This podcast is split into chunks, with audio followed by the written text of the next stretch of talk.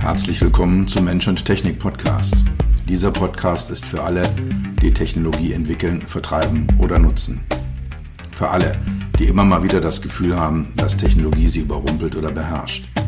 Für alle, die verstehen wollen, was Technologie mit uns macht und wie wir unser Leben zurückbekommen. Dieser Podcast ist für die, die Technologie sexy machen wollen. All die Produktentwickler, Designer, UX-UI-Profis, Produktmanager, CTOs, CEOs und für dich. Mein Name ist Dr. Peter Röska, von meinen Freunden auch Dr. Peter. Ich bin dein Gastgeber und freue mich, dass du dabei bist.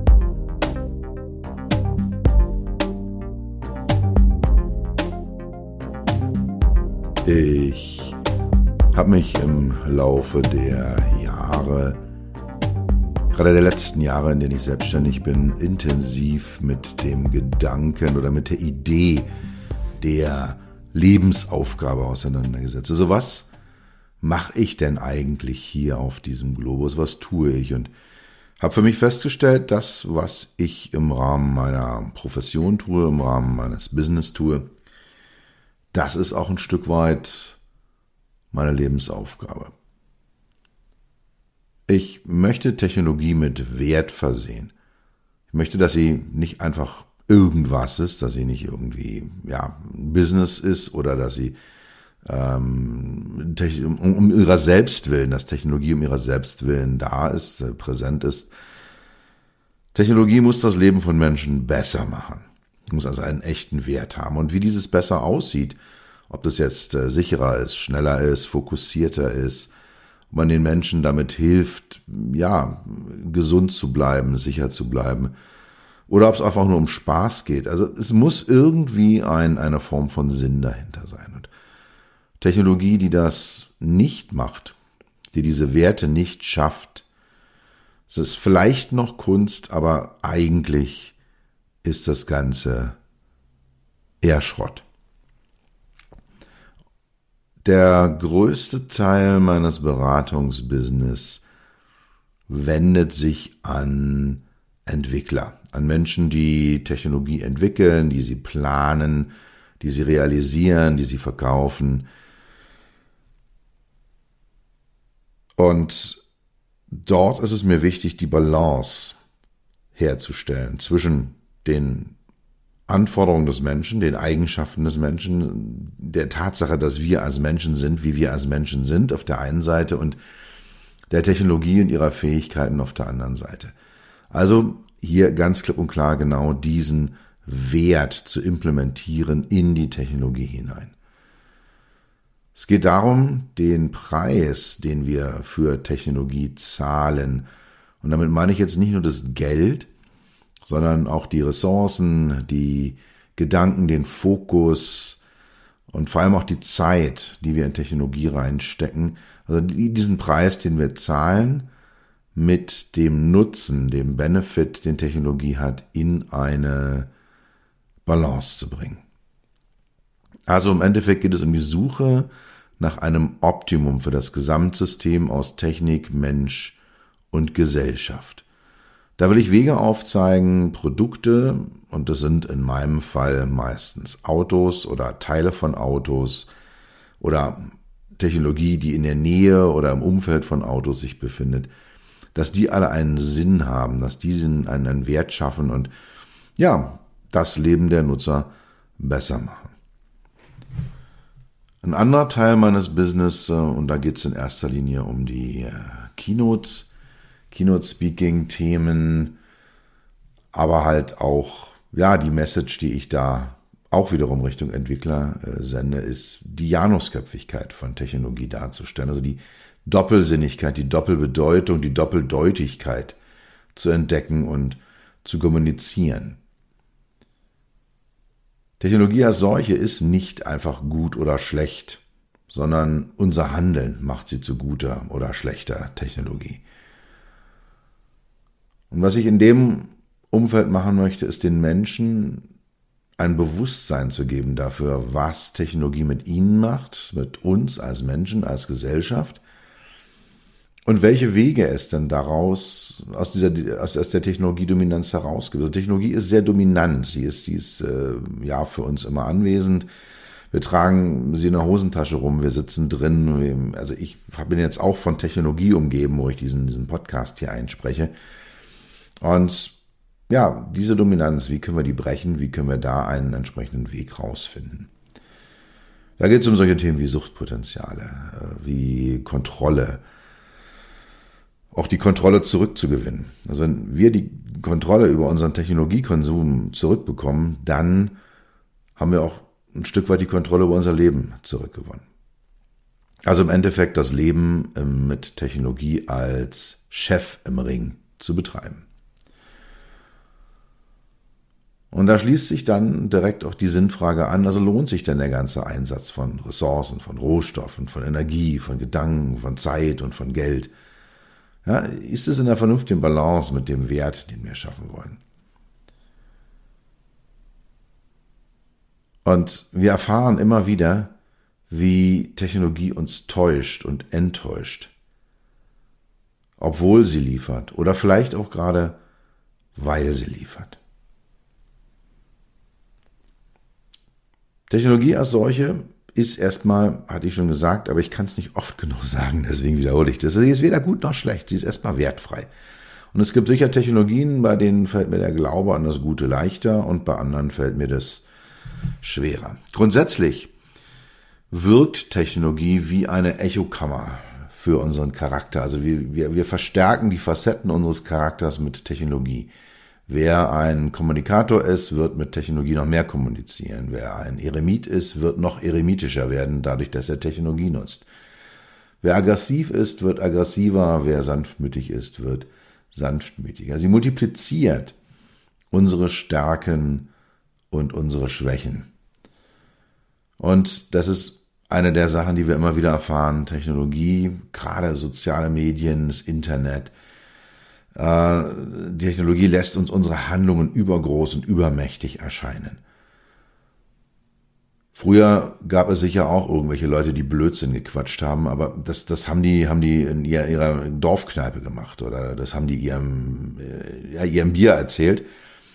Heute kann man sofort Hunderte, Tausende, Zehntausende Menschen auf äh, einem der entsprechenden Kanäle erreichen und ja, seinen Blödsinn da in, in, in große und breite Menschenmassen hineintragen.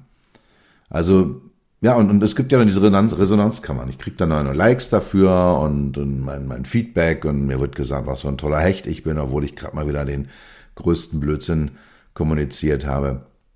Also das, das führt dann eben noch dazu, dass halt diese, diese charakterlichen Veränderungen stattfinden. Ich werde äh, im Rahmen dieses Podcasts ein paar Beispiele mal ähm, auflisten, um zu zeigen, wie die Janusköpfigkeit von Technologie aussieht. Also ja, was sind die positiven, die negativen Seiten eines bestimmten Aspekts? Und als erstes äh, würde ich mal ein paar Gedanken auf das Thema Covid-Pandemie, Corona-Pandemie richten. Und da kommt sicher das eine oder andere Fragezeichen, hey, was, was hat denn das jetzt damit zu tun? Technologie hat zur Verbreitung des Virus beigetragen. Also der ist wie auch immer irgendwo auf der Welt. Äh, es gibt die Vermutung, es war ein, ein Wet Market in, in Wuhan in China. Endgültig bewiesen ist es nicht. Ich halte das Szenario für ohne weiteres wahrscheinlich. Ähm, aber dort ist, äh, ist offensichtlich irgendein Virus von irgendeinem Tier auf einen Menschen übergesprungen und hat halt eine Lungenkrankheit erzeugt. Und es ist erstmal, wenn das Ganze vor, vor 10.000 Jahren passiert wäre, wären vielleicht vor Ort dort einige hundert Menschen daran gestorben. Und das wäre es gewesen. Heute mit unserer hohen Mobilität, mit der Technologie, die wir haben zum Reisen, also in dem Fall namentlich Flugzeuge, ist dieses Virus in einer wahnsinnigen Geschwindigkeit über den ganzen Globus verbreitet worden. Nach Deutschland ist, soweit man es heute weiß, dieses Virus über eine, eine Mitarbeiterin eines, eines Automobilzulieferers gekommen. Also die hat sich in China, war nicht Chinesin, hat sich dort angesteckt und ist nach Deutschland gekommen, hat dort die ersten, hat dort ihre Kollegen, das waren die ersten Deutschen, die angesteckt worden sind, ähm, ja, infiziert. Und wenn jetzt wir keine Automobile hätten und hätten auch keine Automobilzulieferer und wir hätten auch keine Flugzeuge, dann wären diese Leute aus China nicht nach Deutschland gekommen und dann wäre es nicht zu einem, einer entsprechenden Ausbreitung gekommen. Nun haben wir das alle, alles und ich möchte da auch niemanden ganz konkret irgendwie äh, bashen oder ein Fingerpointing betreiben auf äh, genau diese Menschen. Also wenn es dieses Szenario nicht gewesen wäre, wäre ein anderes eingetreten, dann wäre es jemand anders gewesen. Aber da ist halt eben ganz klar, Technologie ähm, hat einen negativen Aspekt. Eben Flugzeuge, Autos, die Zusammenarbeit, die internationale. Das hat eben dazu geführt, dass dieses Virus sich sehr, sehr schnell global ausbreiten konnte. Auf der anderen Seite hat Technologie zu einer aus meiner Sicht extrem schnellen, erstaunlich schnellen Entwicklung von Tests und von, von Impfstoffen beigetragen. Also ganz klassisch, die Wissenschaftler, die die Tests und die Impfstoffe entwickelt haben, die werden mit Sicherheit mit Computern gearbeitet haben, die haben mit Datenspeichern gearbeitet, vielleicht sogar mit äh, irgendwelchen Algorithmen, künstlichen Intelligenzalgorithmen. Und in der Komplexität der heutigen, heutigen Welt wird in allerseltensten Fällen ein einzelner Mensch irgendetwas erreichen, sondern ein solches Vorhaben beruht darauf, dass Menschen aus allen Teilen der Welt ihre Expertise einbringen, um ein Resultat zu erzielen. Und das passiert dann wiederum über das äh, Internet, also die Kommunikation zwischen den Wissenschaftlern, die die Tests und die Impfstoffe entwickelt haben, die hat mit Sicherheit äh, zu einem essentiellen Teil über das Internet stattgefunden. Also das Sammeln von Daten, das Zusammenfahren von Daten, Verarbeiten, Analysieren, und am Ende auch der, der Austausch von, von Ergebnissen. Meine Wissenschaft lebt ja davon, dass Menschen miteinander reden und sich austauschen. Und da stellt sich jetzt die Frage, also ist Technologie als solche positiv oder negativ, wenn wir jetzt mal das Phänomen Corona-Pandemie uns anschauen? Ein anderes Thema, was deutlich näher an, an meinem äh, an meiner beruflichen, professionellen Expertise liegt, äh, ist das Thema Autos. Wir sind uns alle, denke ich mal, bewusst über die negativen Auswirkungen, die Autos haben. Also sie verstopfen unsere Innenstädte. Ja, wir, wir, Autos sind omnipräsent und super dominant in unserer Umwelt. Wenn wir rausgehen, sind Plätze, Flächen ähm, für, für parkende Autos eingenommen. Ja, ist ja das Perverse an, an Autos, dass so ein, so ein Fahrzeug im Normalfall 95 Prozent seiner Lebenszeit einfach nur rumsteht und nur fünf Prozent der Zeit äh, den Nutzen findet oder so eingesetzt wird, wie es ursprünglich geplant war. Also sie nehmen Unmengen an, an äh, ja, an, an Ressourcen ein, die wir, die wir haben. Sie verschmutzen die Umwelt, sie machen Lärm. Sie fressen auch kognitive Ressourcen. Also man, man hat, sie, sie belasten einen. Ne? Man ist immer so ähm, von Autos so eingebunden. Ich habe es mal gemerkt, als ich äh, in Berlin war. Wer Berlin kennt, um Schloss Charlottenburg rum ist ein Verkehrs Verkehrsknotenpunkt. Da treffen sich mehrere Hauptstraßen. Da ist äh, etwas, äh, äh, ja, ist einfach ein Verkehrsknotenpunkt mit, mit unglaublich viel Autos und Bussen und und dort ist mal die, die Brücke über, boah, ich glaube, es ist die Spree, die da fließt, äh, gesperrt gewesen. Und damit ist die gesamte Kreuzung, die gesamte Umgebung plötzlich verkehrsfrei gewesen. Und als ich da dann ähm, am Fahrrad lang gefahren bin, ist mir aufgefallen, wie viel leichter, freier und entspannter ich mich gefühlt habe. Also das ist wirklich ganz tief in meinem, meinem, meinem Inneren etwas verändert hat, dass dort an dieser Stelle plötzlich kein Verkehr mehr war. Und ja, daran anschließend äh, gab hier auf dem äh, Mensch-Technik-Podcast ein, ein, Interview mit der Katja Diel, der Mobilitätsaktivistin Katja Diel. Und die hat den, den schönen Satz gesagt, wenn du im Auto sitzt, bist du nicht sozial. Ja, also das sind alles so negative Aspekte, die Autos haben. Aber sie haben natürlich auch Unmengen an positiven Aspekten. Sie ermöglichen uns eine flexible, flexible, flexible Mobilität. Wir können, ich kann mich jetzt entscheiden, ich fahre heute noch nach Berlin, setze mich in mein Auto und fahre dahin. Ich bin da nicht abhängig von Flugplänen, Zugplänen, von anderen Menschen, sondern ich kann ganz einfach frei entscheiden, ich mache das jetzt, ich tue das jetzt. Wir schaffen mit Autos auch Erlebnisse. Ich habe viel, ja, als äh, mit Anfang 20 äh, mit dem Auto nach Südfrankreich gefahren und äh, toll mit einem Kumpel da am Strand abgehängt und Menschen kennengelernt und wir erleben Landschaften durch Autos. Bin mit dem Auto mehrfach schon durch den Südwesten der, der USA gefahren, Kalifornien, Nevada, Arizona, New Mexico.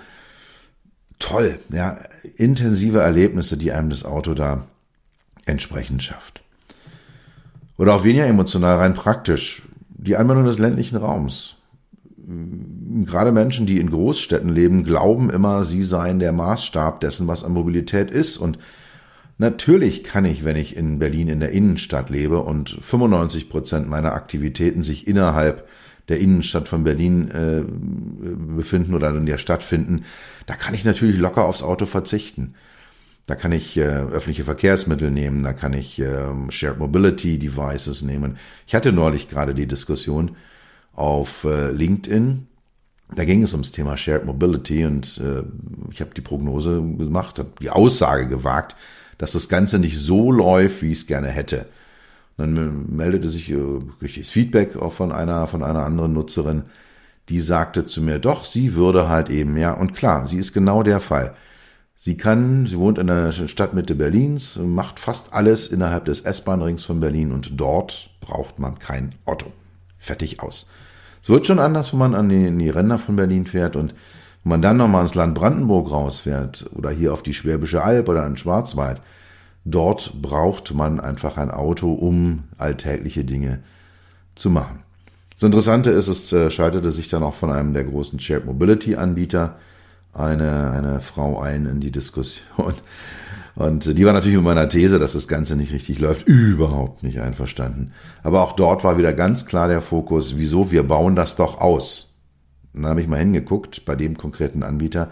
Ja, sie bauen es innerhalb des S-Bahn-Rings von Berlin aus und innerhalb der Innenstädte der großen Städte. Keine Frage. Aber das Auto ist halt eben auch ein, eine Technologie, ein Device, mit dem wir auch im ländlichen Raum unterwegs sind. Transport von Waren.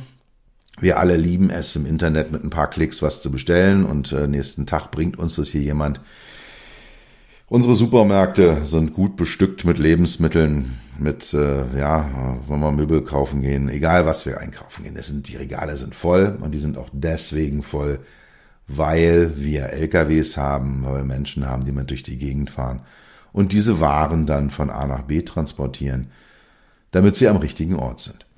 Und ganz klar, so Themen wie Rettungsdienste, Feuerwehr, Polizei, Ärzte brauchen Autos, um überhaupt ihren Job machen zu können. Auch hier wieder die Frage, Auto als solches, negativ, positiv? Nicht feststellbar, Janusköpfigkeit, beide Seiten sind in der Technologie potenziell angelegt.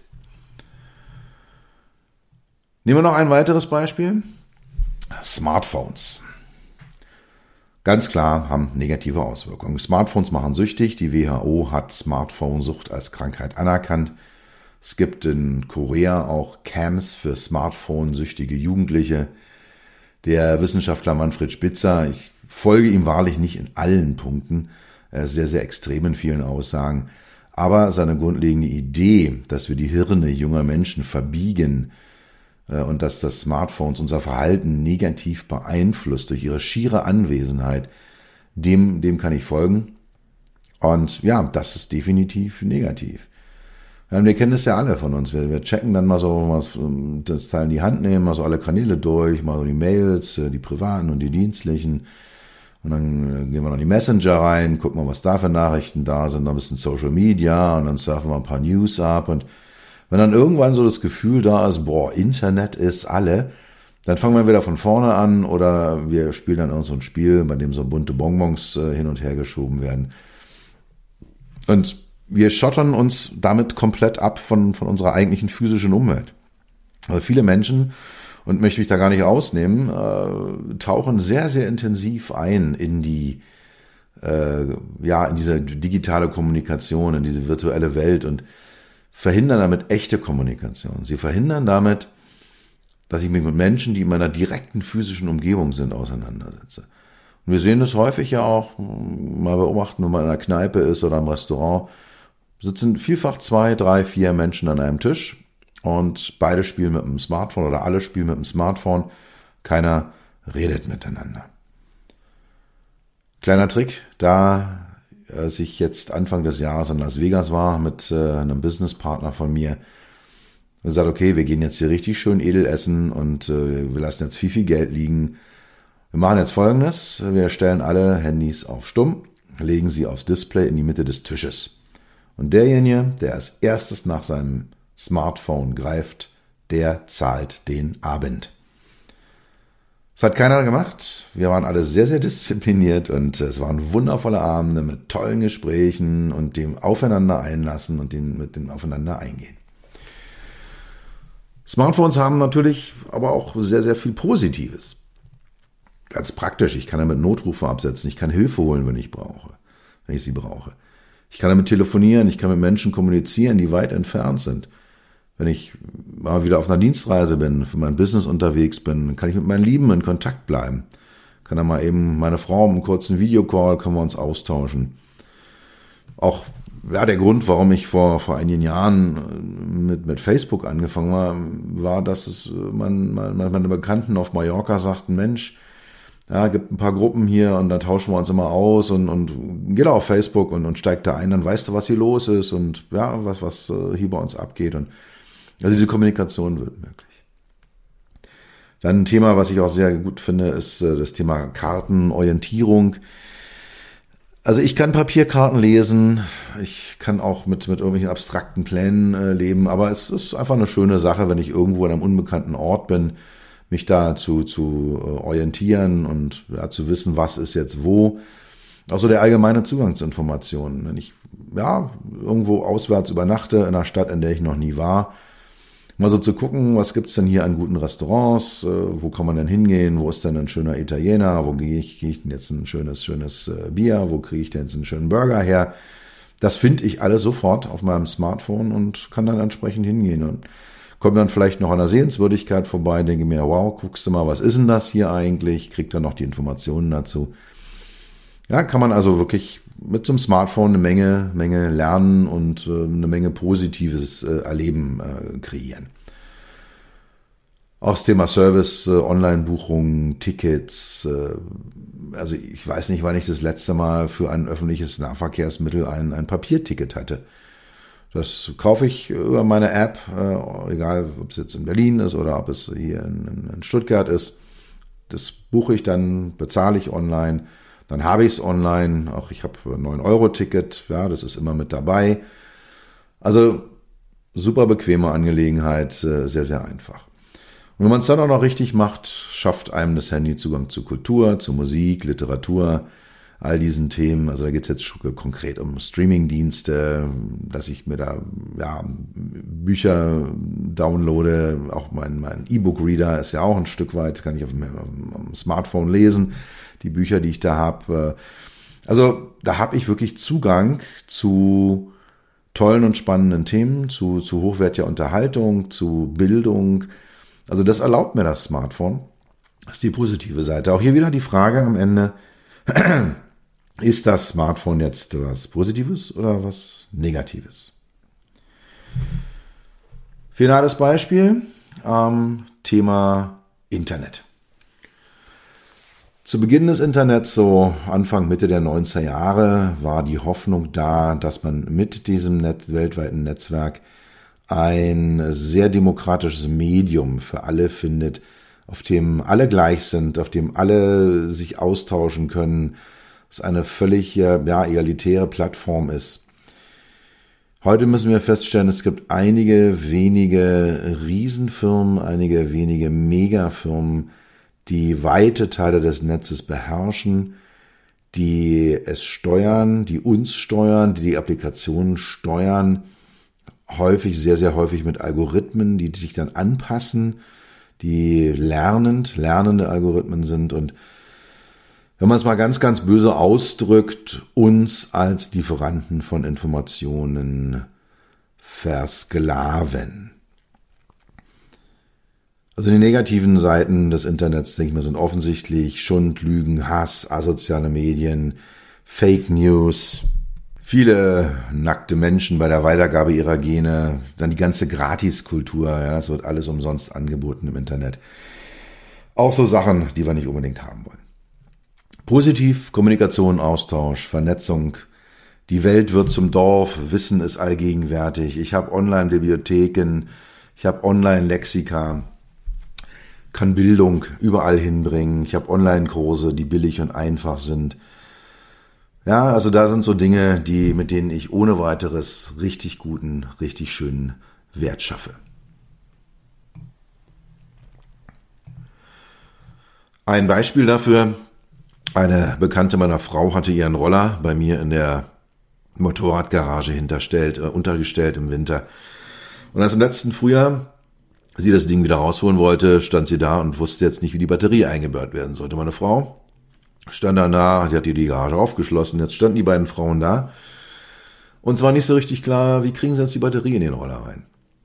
Meine Frau holt ihr Handy raus, geht auf den großen Videoanbieter, gibt ein Batterieeinbau Vespa. Und dann war da jemand, der erzählte Schritt für Schritt, wie man denn sowas macht. Ja, also das ist mal so ein positives Erlebnis zum Thema wie kann ich denn das Internet entsprechend nutzen?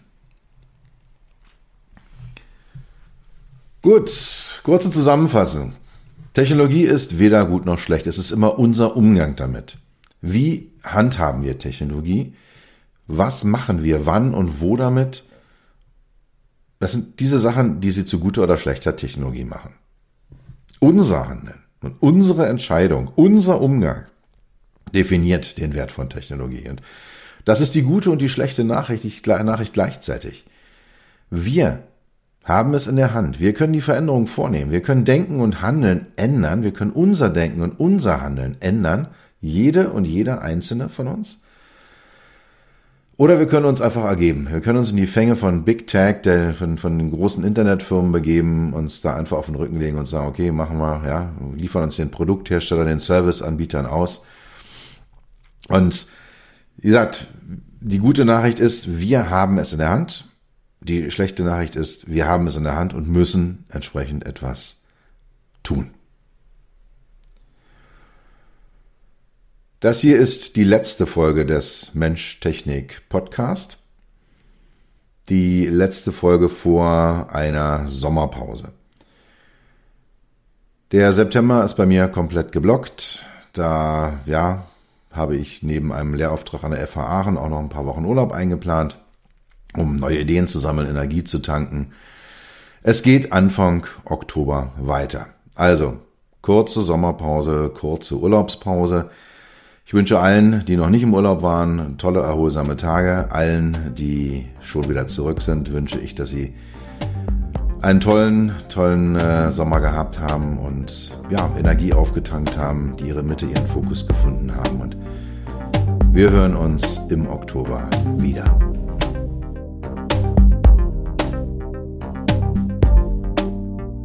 Das war's für heute. Ich bedanke mich dafür, dass du Zeit mit mir verbracht hast. Du hast etwas für dich getan, was dir keiner mehr nehmen kann. Für einen weiteren Austausch findest du mich auf LinkedIn und auf meinen Webseiten www.peter-rösker.com, Rösker mit OE und SS oder unter www.beyond-hmi.de. Bis zum nächsten Mal, pass auf dich auf und bleib gesund.